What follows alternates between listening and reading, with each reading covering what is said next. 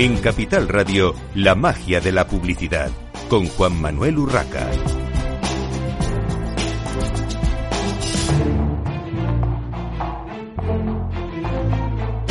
Buenos días, un viernes más a la magia de la publicidad. Estamos en Capital Radio, les habla Juan Manuel Urraca.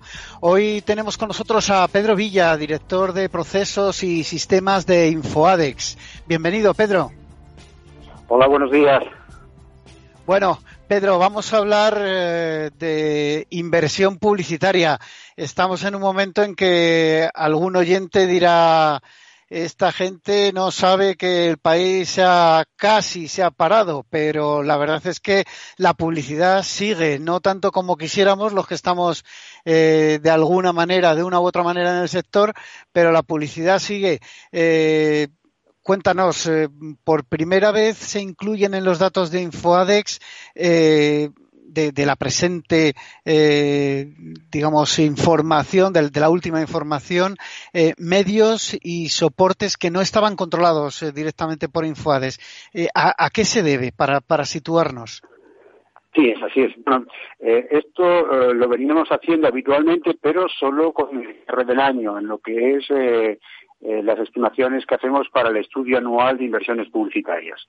Eh, lo que ha ocurrido es que ya a finales del año pasado eh, los usuarios de esta información, nuestros clientes, nos solicitaron que sería interesante que en estas estimaciones que venimos haciendo y publicando trimestralmente incluyéramos la parte no controlada porque de esta forma no se produciría ese salto eh, de cierta importancia que se produce eh, cuando vamos analizando trimestre a trimestre y luego el total del año. ¿Por qué? Porque dentro de los medios eh, que no están controlados, los soportes no controlados, está la parte, una parte muy importante de digital que hoy por hoy es la que menos está sufriendo la crisis. Y por tanto, si veníamos hablando eh, trimestre a trimestre de que el mercado podría estar cayendo en torno al 2-3%, luego llegábamos a final de año y el mercado tenía un comportamiento mucho más plano. ¿Por qué? Pues precisamente por esta parte no controlada.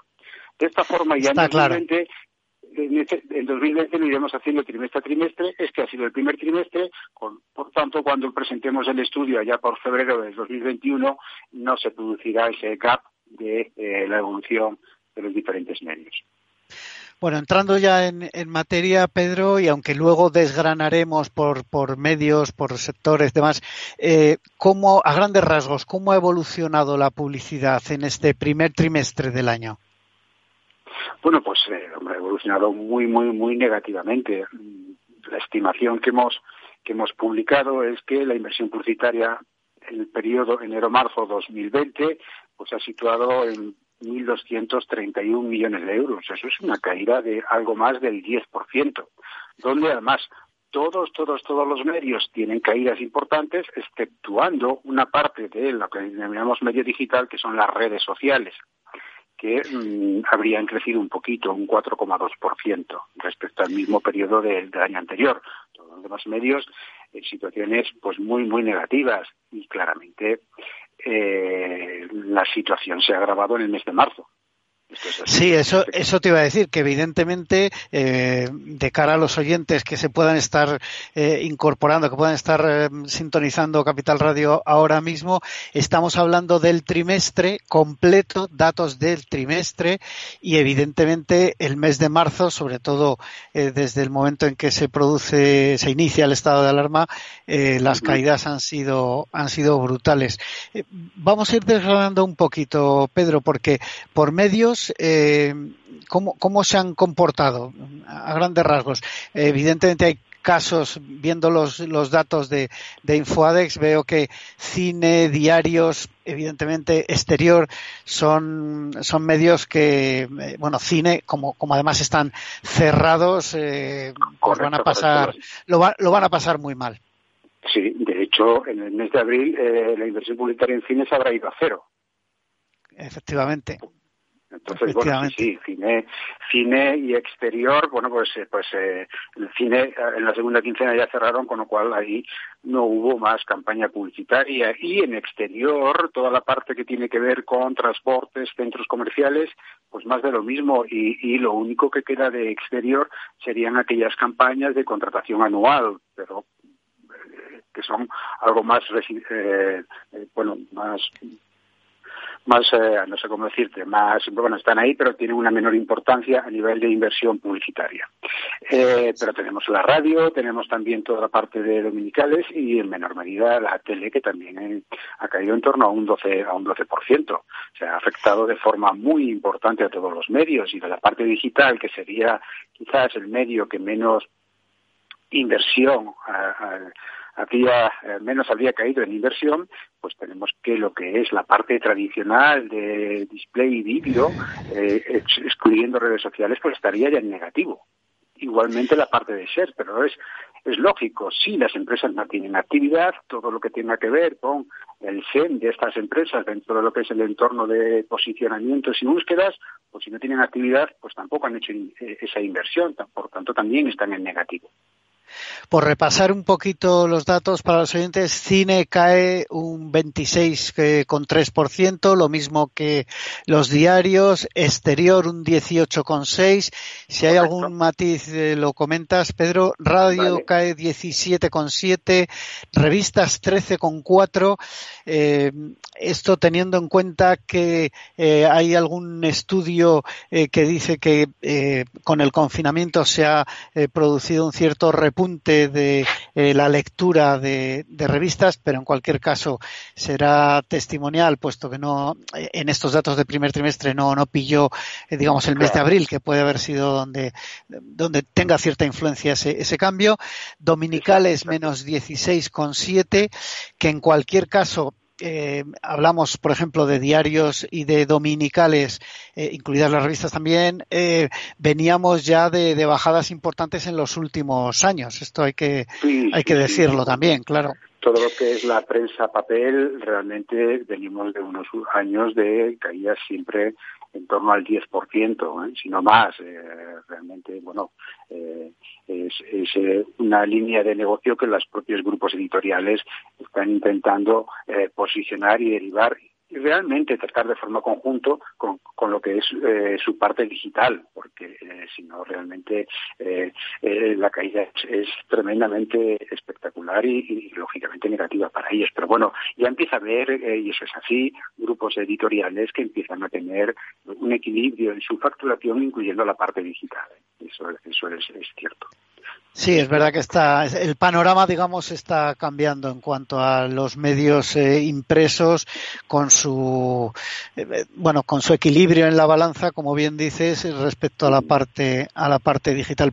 Por lo menos de los grandes medios. Luego hay medios especializados que lógicamente tienen otra, ¿eh? Otro comportamiento. Eh, si te parece, vamos a entrar un poco en el medio televisión, porque eh, evidentemente tendremos que ver eh, en el próximo eh, dato, en el próximo los, los, datos del próximo trimestre, cómo se ha comportado, pero los datos de este trimestre de alguna manera también son preocupantes porque un menos 11,7 en televisión me suena eh, muy grande. Y de hecho, veo que si, si se separan los datos por meses, enero ya cayó un menos 11, o sea, eh, eh, tuvo una caída de, de un 11%, ¿no? Esto a mí me ha sorprendido eh, también, que, que, caiga luego en marzo con el temor de los anunciantes a que evidentemente la, la publicidad no tenga el impacto que puedan esperar el retorno más que nada, ¿no? Impacto sí, pero no el retorno en, en, en compras efectivas. Eh, bueno, pero que cayese un 11% en enero a mí me sorprende, Pedro. Bueno, venía cayendo ya de, eh, del año 2000 de frente al año anterior. Realmente televisión es, es, un medio que a lo largo del 2019 también ha ido perdiendo cuota de mercado y enero siempre es, eh, los, los meses de enero es verdad que son meses complicados para, para ellos. Eh, es verdad que comenzaron enero eh, con esta caída y es así, eh, es la que la que sufrieron los grandes operadores de televisión, pero sin embargo en el mes de febrero fue ligeramente positiva. Incluso había cierta cierta alegría en el mercado de la televisión, pero claro, luego llegamos a marzo y fue la debacle, claro. Realmente en el mes de marzo, eh, marzo contra marzo, la televisión cayó por encima del 23%. Eh, y el mes de abril será aún peor, claro. Sí, tendremos que ver tendremos que ver el mes de el mes de abril eh, desgranando un poco el eh, sector eh, concreto de, televisión, los medios eh, y, los grandes grupos, eh, veo que eh, la evolución de Mediaset es de un menos 10% prácticamente, trimestre contra trimestre, 2020 contra 2019. Y A3 Media un menos 13,7. Esto es eh, también eh, importante, una, una caída importante. Eh, otras televisiones nacionales menos 7,9. Eh, las autonómicas, por ejemplo, eh, que normalmente tenían un comportamiento bastante estable, ¿no? Eh, Tienen un menos 15,3. Perdona, bastante estable pero negativo. Sí, negativo, pero... Las televisiones autonómicas llevamos también años, eh, en los últimos dos, tres años, con, un, eh, con una evolución negativa en lo que es su facturación publicitaria. Eh, y lo que ha sorprendido en, este año, bueno, ha sorprendido, bueno, es cuestión de analizar la, información, son precisamente los canales de pago, que sí que es cierto que se han, se han, han estado en los últimos años eh, en la parte positiva de la evolución publicitaria, estaban en, positivo, y como podemos ver en este trimestre han caído por encima de un 12%, y la explicación es muy sencilla. La explicación viene por la pérdida de facturación de los canales eh, de fútbol, básicamente, y de deporte de Movistar. Lógicamente ha dejado de existir eh, la liga, los, eh, eh, toda la parte de, deportes, incluyendo pues todo lo que es el Fórmula 1 y otros acontecimientos, y lógicamente pues eso ha supuesto una pérdida de facturación importante para, para ellos. Sí, me imagino que al final todo el, el, el, no poder ofrecer todo este tipo de acontecimientos, de los grandes acontecimientos deportivos, eh, ha tenido que ser un, un mazazo para, eh, para las cadenas de, televisión porque las campañas publicitarias de todo tipo de sectores, es decir, de todo tipo de anunciantes, eh, son brutales. Hace poco eh, hablaba con algún un par de directores de marketing del sector de, electrónica de consumo. claro, ¿cómo van a hacer una campaña de televisión si no hay fútbol, si no hay sobre todo Eurocopa? evidentemente esos planteamientos se les han ido, pero pero no por, no por nada, sino porque al no existir el, el soporte eh, de, del acontecimiento, del, del, gran evento deportivo, evidentemente esa publicidad se, se va. Eh, brevemente, brevemente, Pedro, eh, ¿Tenéis algún dato mm, con el que poder estimar o algún, eh, no sé, algún dato respecto a lo que ha podido ocurrir en, en abril en general? Pues precisamente estoy recopilando esa información eh, y los datos que voy recibiendo de momento son muchísimo más negativos, eh, incluyendo eh, alguna estimación ya de los grandes de, las grandes cadenas tanto de televisión como de, radio y demás. Podemos estar hablando de caídas por encima del 50% para el mes de abril, para estos grandes estos grandes grupos.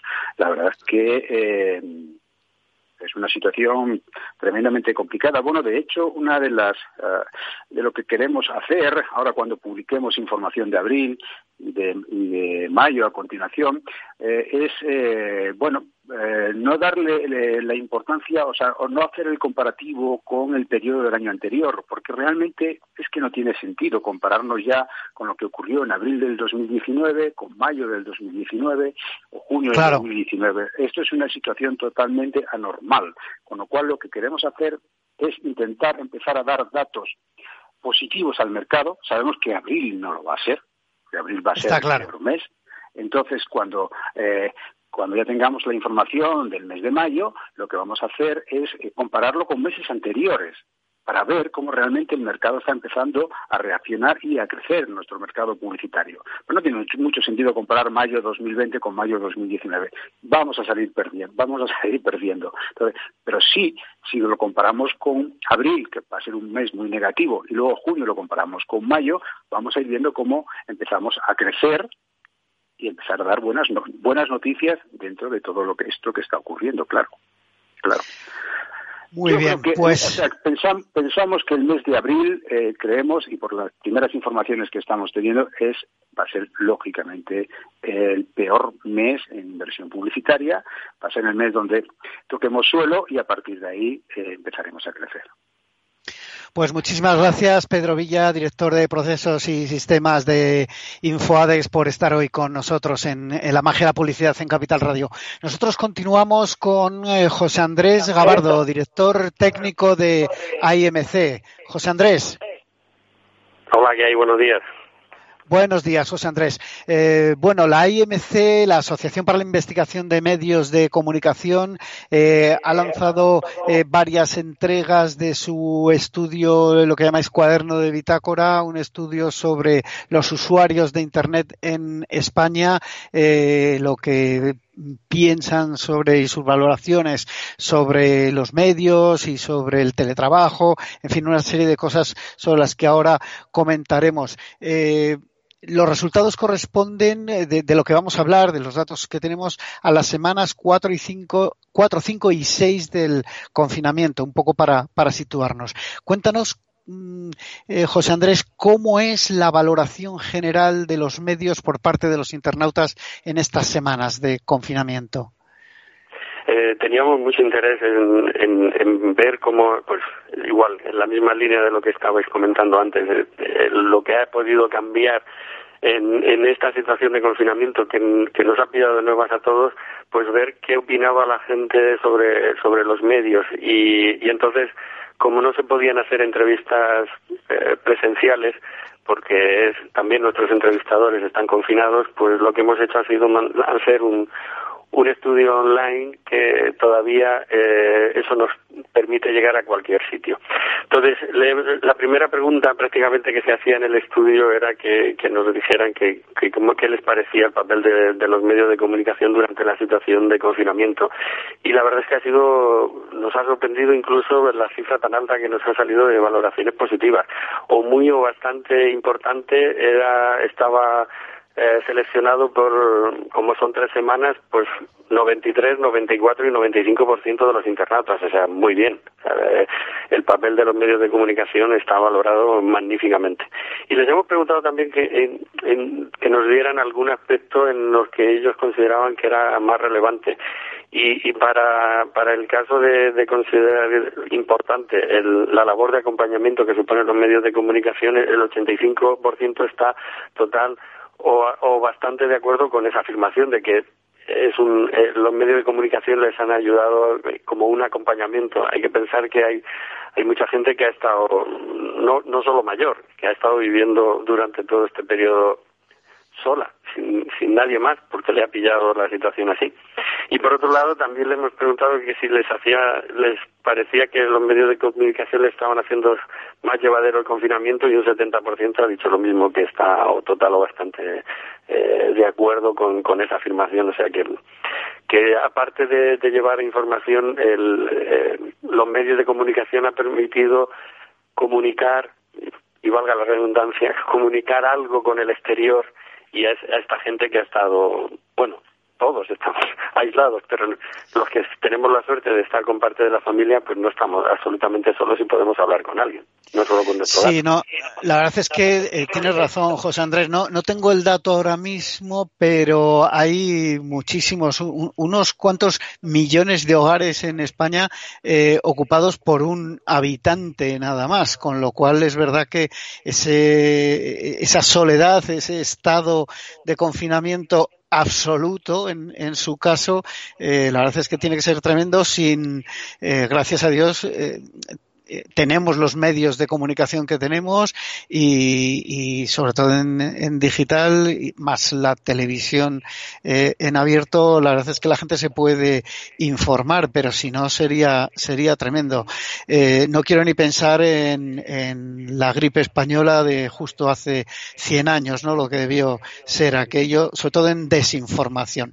Eh, continuando con el estudio, ha habido un dato que me ha llamado mucho la atención, lo estaba comentando con Pedro Vila de Infoadex, Pedro Villa de Infoadex antes, y es que, eh, según eh, vuestro estudio, aumenta la lectura de prensa y revistas en papel durante el estado de alarma entre los internautas.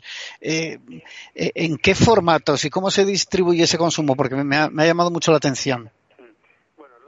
lo que hay a ver, no exactamente es, que fue ese fue el titular de, la noticia. Eh, desgraciadamente, lo que es el consumo absoluto ha disminuido. O sea, el, papel no se podía distribuir, ni, o, sea, o se puede distribuir con muchísimos problemas. Pero aunque lo llegaras al kiosco, el problema es que había la última milla, que es la de donde tú vives, a recogerlo al kiosco, pues estaba bastante mermado.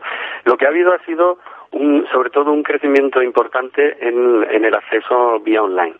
Es decir, han caído mucho los lectores en papel, pero eh, a, cambio ha aumentado considerablemente de tal forma que, frente a los dos millones de lectores eh, más o menos a lo largo de estas tres semanas que había de, papel en, en el caso de los diarios, la versión digital se va a 21 millones. O sea, es una barbaridad. Estamos hablando de que aproximadamente el 63% de los internautas eh, han, han, accedido a ver un diario online promedio diario, o sea, todos los días para estar. Es un dato, es un dato importante.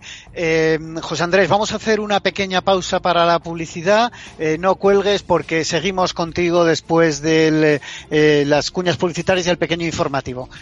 Seguimos en Capital Radio.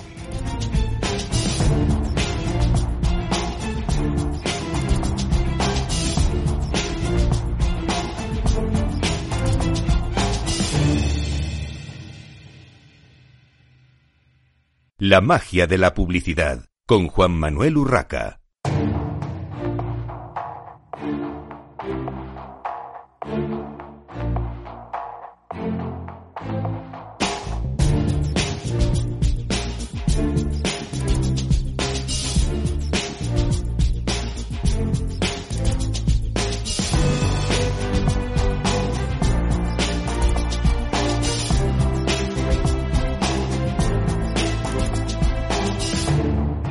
Continuamos en la magia de la publicidad en Capital Radio. Les habla Juan Manuel Urraca. Seguimos al teléfono con José Andrés eh, Gabardo, director técnico de AIMC, hablando de ese cuaderno de bitácora, de ese estudio eh, sobre los internautas eh, y, su comportamiento en estas semanas de, confinamiento. José Andrés, estábamos hablando de, bueno, de, cómo ha sido la valoración de los medios, de la lectura de prensa y revistas que decíamos que eran básicamente en digital. Vamos a hablar de, nuestro medio, de la radio. La radio, eh, según el dato que ofrecéis, supera los 20, 20 millones de oyentes diarios. ¿De alguna manera es el gran beneficiario de esta situación? Bueno, junto con la televisión. Eh, en realidad todos los medios han ganado. Lo que pasa es que en la parte online. Lo que ocurre es que, claro, hay dos, hay dos componentes importantes en los medios, en el caso de la radio y de la televisión, en los que eh, no hay necesidad de salir a la calle para conseguirlos. Entonces, como eso te está llegando de una forma o de otra, pues eso se ha mantenido. esa llegada de información a través de las ondas, ya sea Internet o ya sean las ondas hercianas, te está llegando y no hay, no hay ningún problema. Entonces, a mayor tiempo libre por parte de la gente, obligado porque no puede salir de casa y, y una gente pues unos no han podido continuar con sus estudios presenciales han tenido que hacerlos online y otros porque no han podido ir a trabajar, pues obviamente tienes más tiempo y lo tienes que cubrir de alguna manera. La radio ha sido una de las de las más beneficiadas y la siguiente ha sido la televisión, que eso lo estamos viendo eh, todos los días. Está claro. En cuanto a la radio, José Andrés, ¿cómo se ha eh, escuchado la radio en estas en estas semanas? Abierto trasvase de oyentes eh, de la radio musical a la radio hablada, a la radio convencional, porque es la que la que te estaba ofreciendo la información que es lo, más demandado en este momento.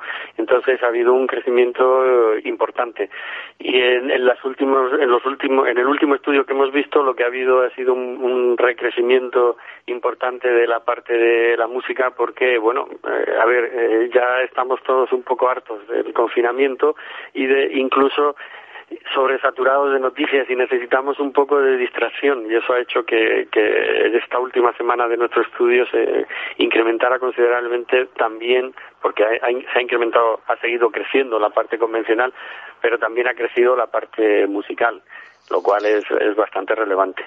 Y hay otro tema que también en el caso de la radio es, es importante, y es que ha habido un importante crecimiento de lo que es el podcast.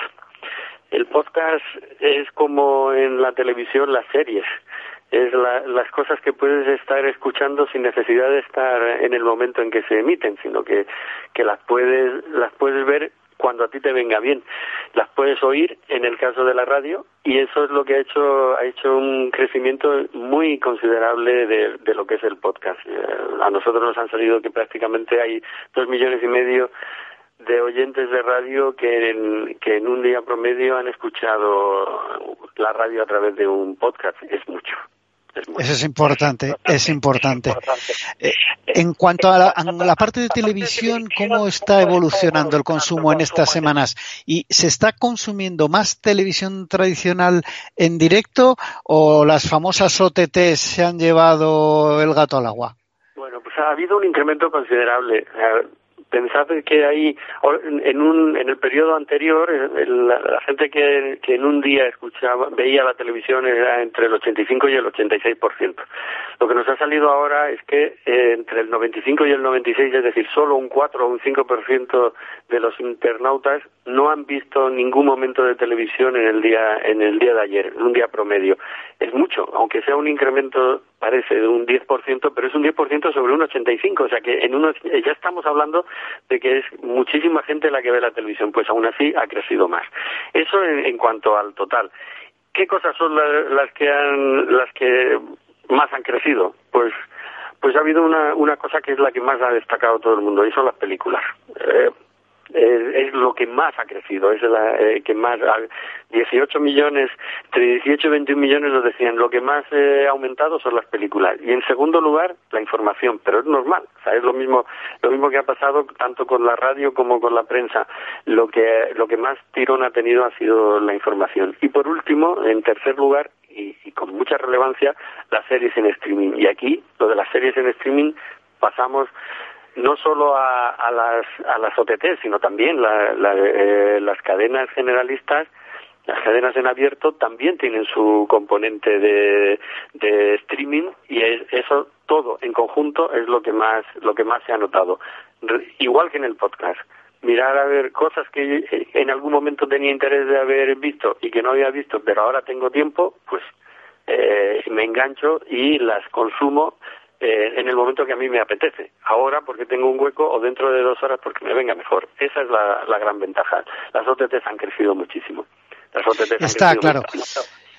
José Andrés, eh, tenemos un minuto nada más. Eh, en cuanto a las actividades de los internautas, más allá de consumo de, medios, eh, las compras online, se habla mucho de, en este confinamiento de que ha crecido todo el tema del e-commerce, pero ¿cómo están comprando y qué, qué están comprando? ¿Cómo se están comportando los internautas?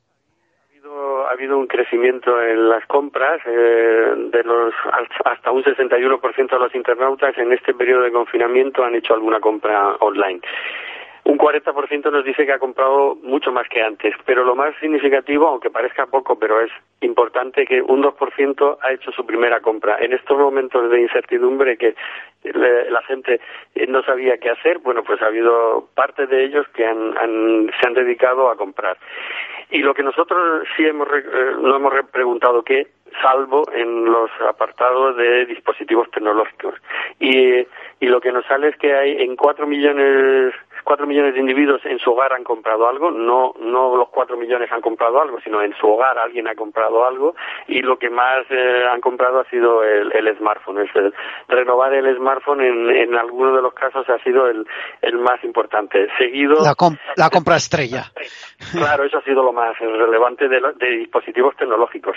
Y también portátiles eh, y PCs.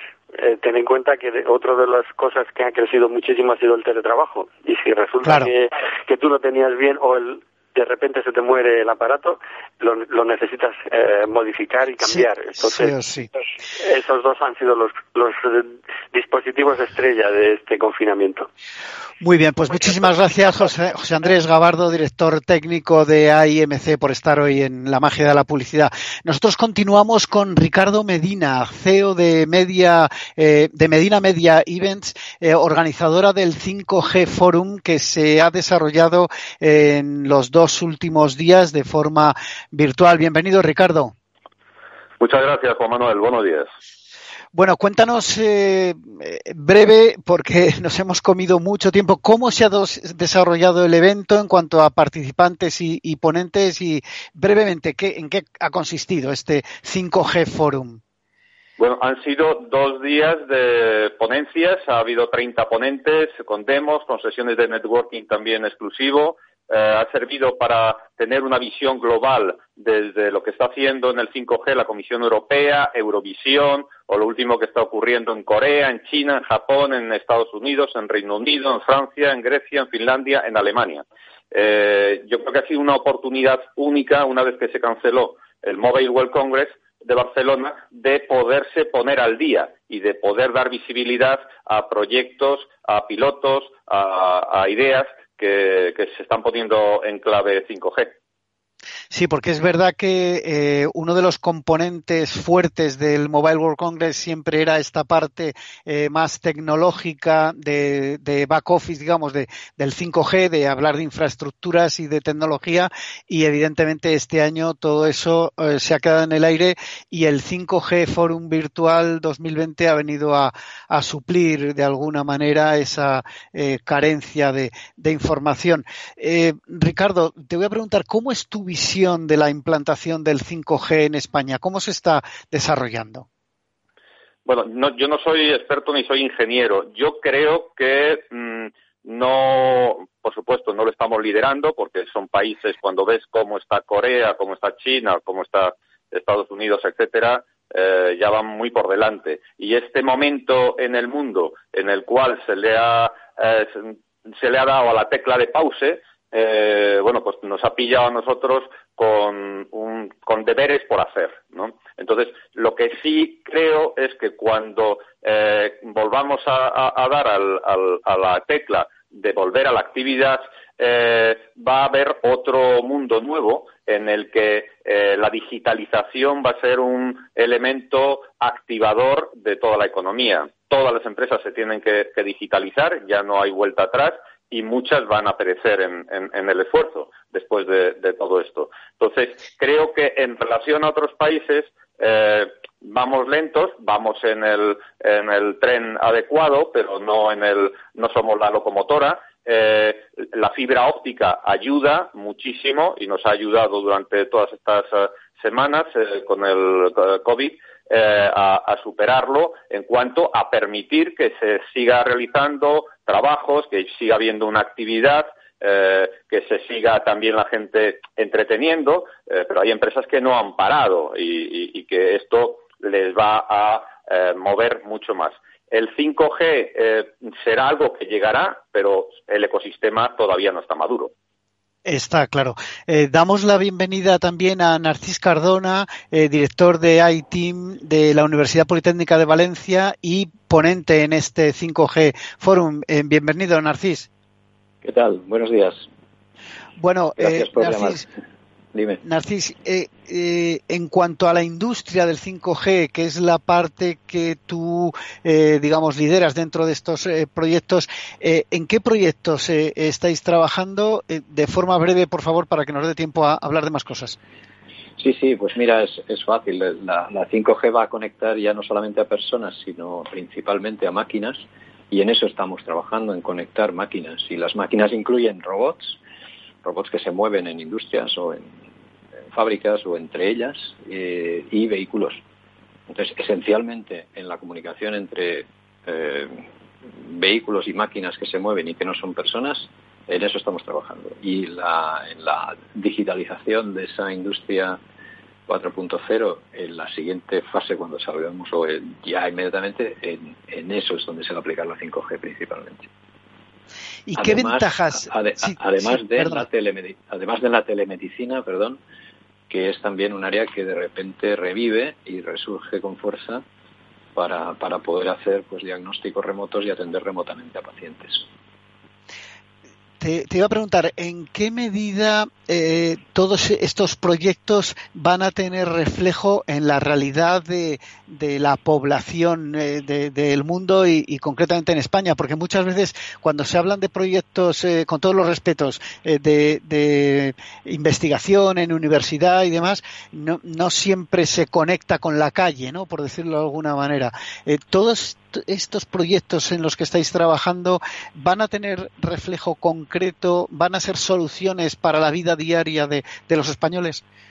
Sí, por supuesto. A ver, nosotros siempre que trabajamos en un proyecto de investigación europeo, detrás hay una razón para que cuando termina el proyecto encontremos un área de aplicación y por lo tanto déjame llamarle un cliente o un, lugar en el que aplicar eso. Nosotros siempre hacemos investigación eh, a largo plazo, pero que, que inmediatamente después de, terminar eh, se convierte en una transferencia de tecnología a industria. Y es el caso de 5G. Hemos terminado proyectos de 5G que ahora estamos trasladando a la industria en cosas prácticas. El futurismo de hace unos años de ver robots humanoides, pues bueno, ahora lo hemos convertido en algo mucho más práctico que son eh, robots planos que transportan piezas dentro de una fábrica. ¿El humanoide de qué nos ha servido? Pues de acicate o de, objetivo a muy largo plazo, pero la realidad sí que la estamos trasladando a, cosas aplicadas y que van directamente a industrias eh, en nuestro entorno. Y desde el punto de vista de los usuarios, ¿cómo será esa nueva generación eh, de usuarios más o menos tecnificados? Porque no toda la población tiene un, un grado de tecnificación igual. ¿Cómo serán estos nuevos usuarios con el 5G? Bueno, todo el mundo dice que es el momento de las telecomunicaciones después del COVID y es evidente por cuestiones de teletrabajo. tenemos usuarios que van a teletrabajar y no necesariamente desde casa o desde su oficina en casa. Eh, tenemos usuarios que van a querer estar presencial virtualmente en, un lugar donde físicamente no están, es decir, lo que llamamos telepresencia y por lo tanto veremos interfaces más allá de las gafas eh, pantallas virtuales que, que, nos permitirán estar en otro lugar que, en el que está sucediendo algo. Ojalá el fórum 5G, el 5G Forum en Málaga pueda volver a ser en Málaga y, no en línea, pero, pero si fuera el caso podríamos atender al 5G Forum desde un entorno, digamos, virtualizado y no solamente de una pantalla plana. Y, bueno, en general serán usuarios que van a querer tener sus vehículos eh, más o menos eh, automatizados, conectados y seguros y por lo tanto que la conducción en las ciudades o entre ellas sea, sea más segura y más automática. Entonces va, a haber una, una explosión de, de, vehículos conectados, de telepresencia y de teletrabajo eh, y por lo tanto una, una aceleración de algunas cosas que en telecomunicaciones ya iban a pasar, pero ahora van a pasar más deprisa. Narcis, estamos en la magia de la publicidad en Capital Radio. En este programa hemos hablado muchas veces de los datos, de la analítica de los datos, esos datos eh, privados que, corren a través de, las redes y con la llegada del 5G muchos eh, usuarios, muchos consumidores se preguntan qué va a pasar con esos datos, qué ventajas tiene para empezar antes de entrar en temas de seguridad, qué, ventajas tiene para empresas y administración este 5G a la hora de hacer analítica de, datos?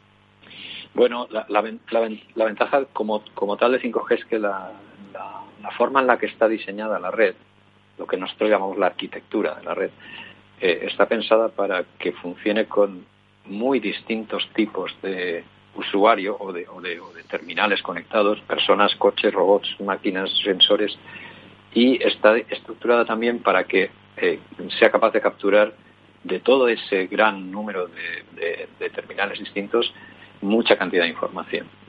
Y por lo tanto, aquí empieza el, Big Data, ¿no? La, la, colección de datos enorme que hace 5G es porque a su vez está conectado a muchísimas cosas, no solamente a personas. Y, entonces ahí eh, la utilidad que va a tener es doble, ¿no? Puede, puede tener utilidad para, para gestionar todo ese, para gestionar ciudades o para gestionar en general el movimiento. Eh, y otra utilidad más analítica que podemos demostrar ahora con el COVID, por ejemplo, que podría haber servido o que puede servir para el, seguimiento de contactos o para la prevención de, de, contactos y, por lo tanto, ayudar a, combatir la epidemia. Sí, está claro que al final el uso de los datos, como comentaba Ricardo antes, en países como Corea, por ejemplo, ha, ayudado. Eh, de alguna manera, eh, se podría garantizar a los oyentes, al consumidor, al, público en general, a la gente de la calle, eh, que su privacidad va a seguir manteniéndose, eh, aunque ahora se llame 5G y en el futuro 6G o, lo que sea, que, esos datos siguen siendo privados, porque siempre surge esta, esta pregunta. Eh, te voy a pedir brevedad, Narcis. Sí, te voy a contestar muy brevemente todos los datos que uno quiera que sean privados lo serán. Porque todos los datos que uno quiera publicar en su Instagram o en su Facebook o en sus redes sociales obviamente dejan de serlo. Así que los datos que un individuo o un, usuario quiera que se mantengan en privado serán privados. ¿Y de alguna manera crees que eh, con toda esta recopilación más rápida, además, y más rica de datos, eh, la administración y las empresas podrán darnos a los consumidores, podrán darnos a, los ciudadanos eh, mejores servicios, más, más ventajas en esos servicios?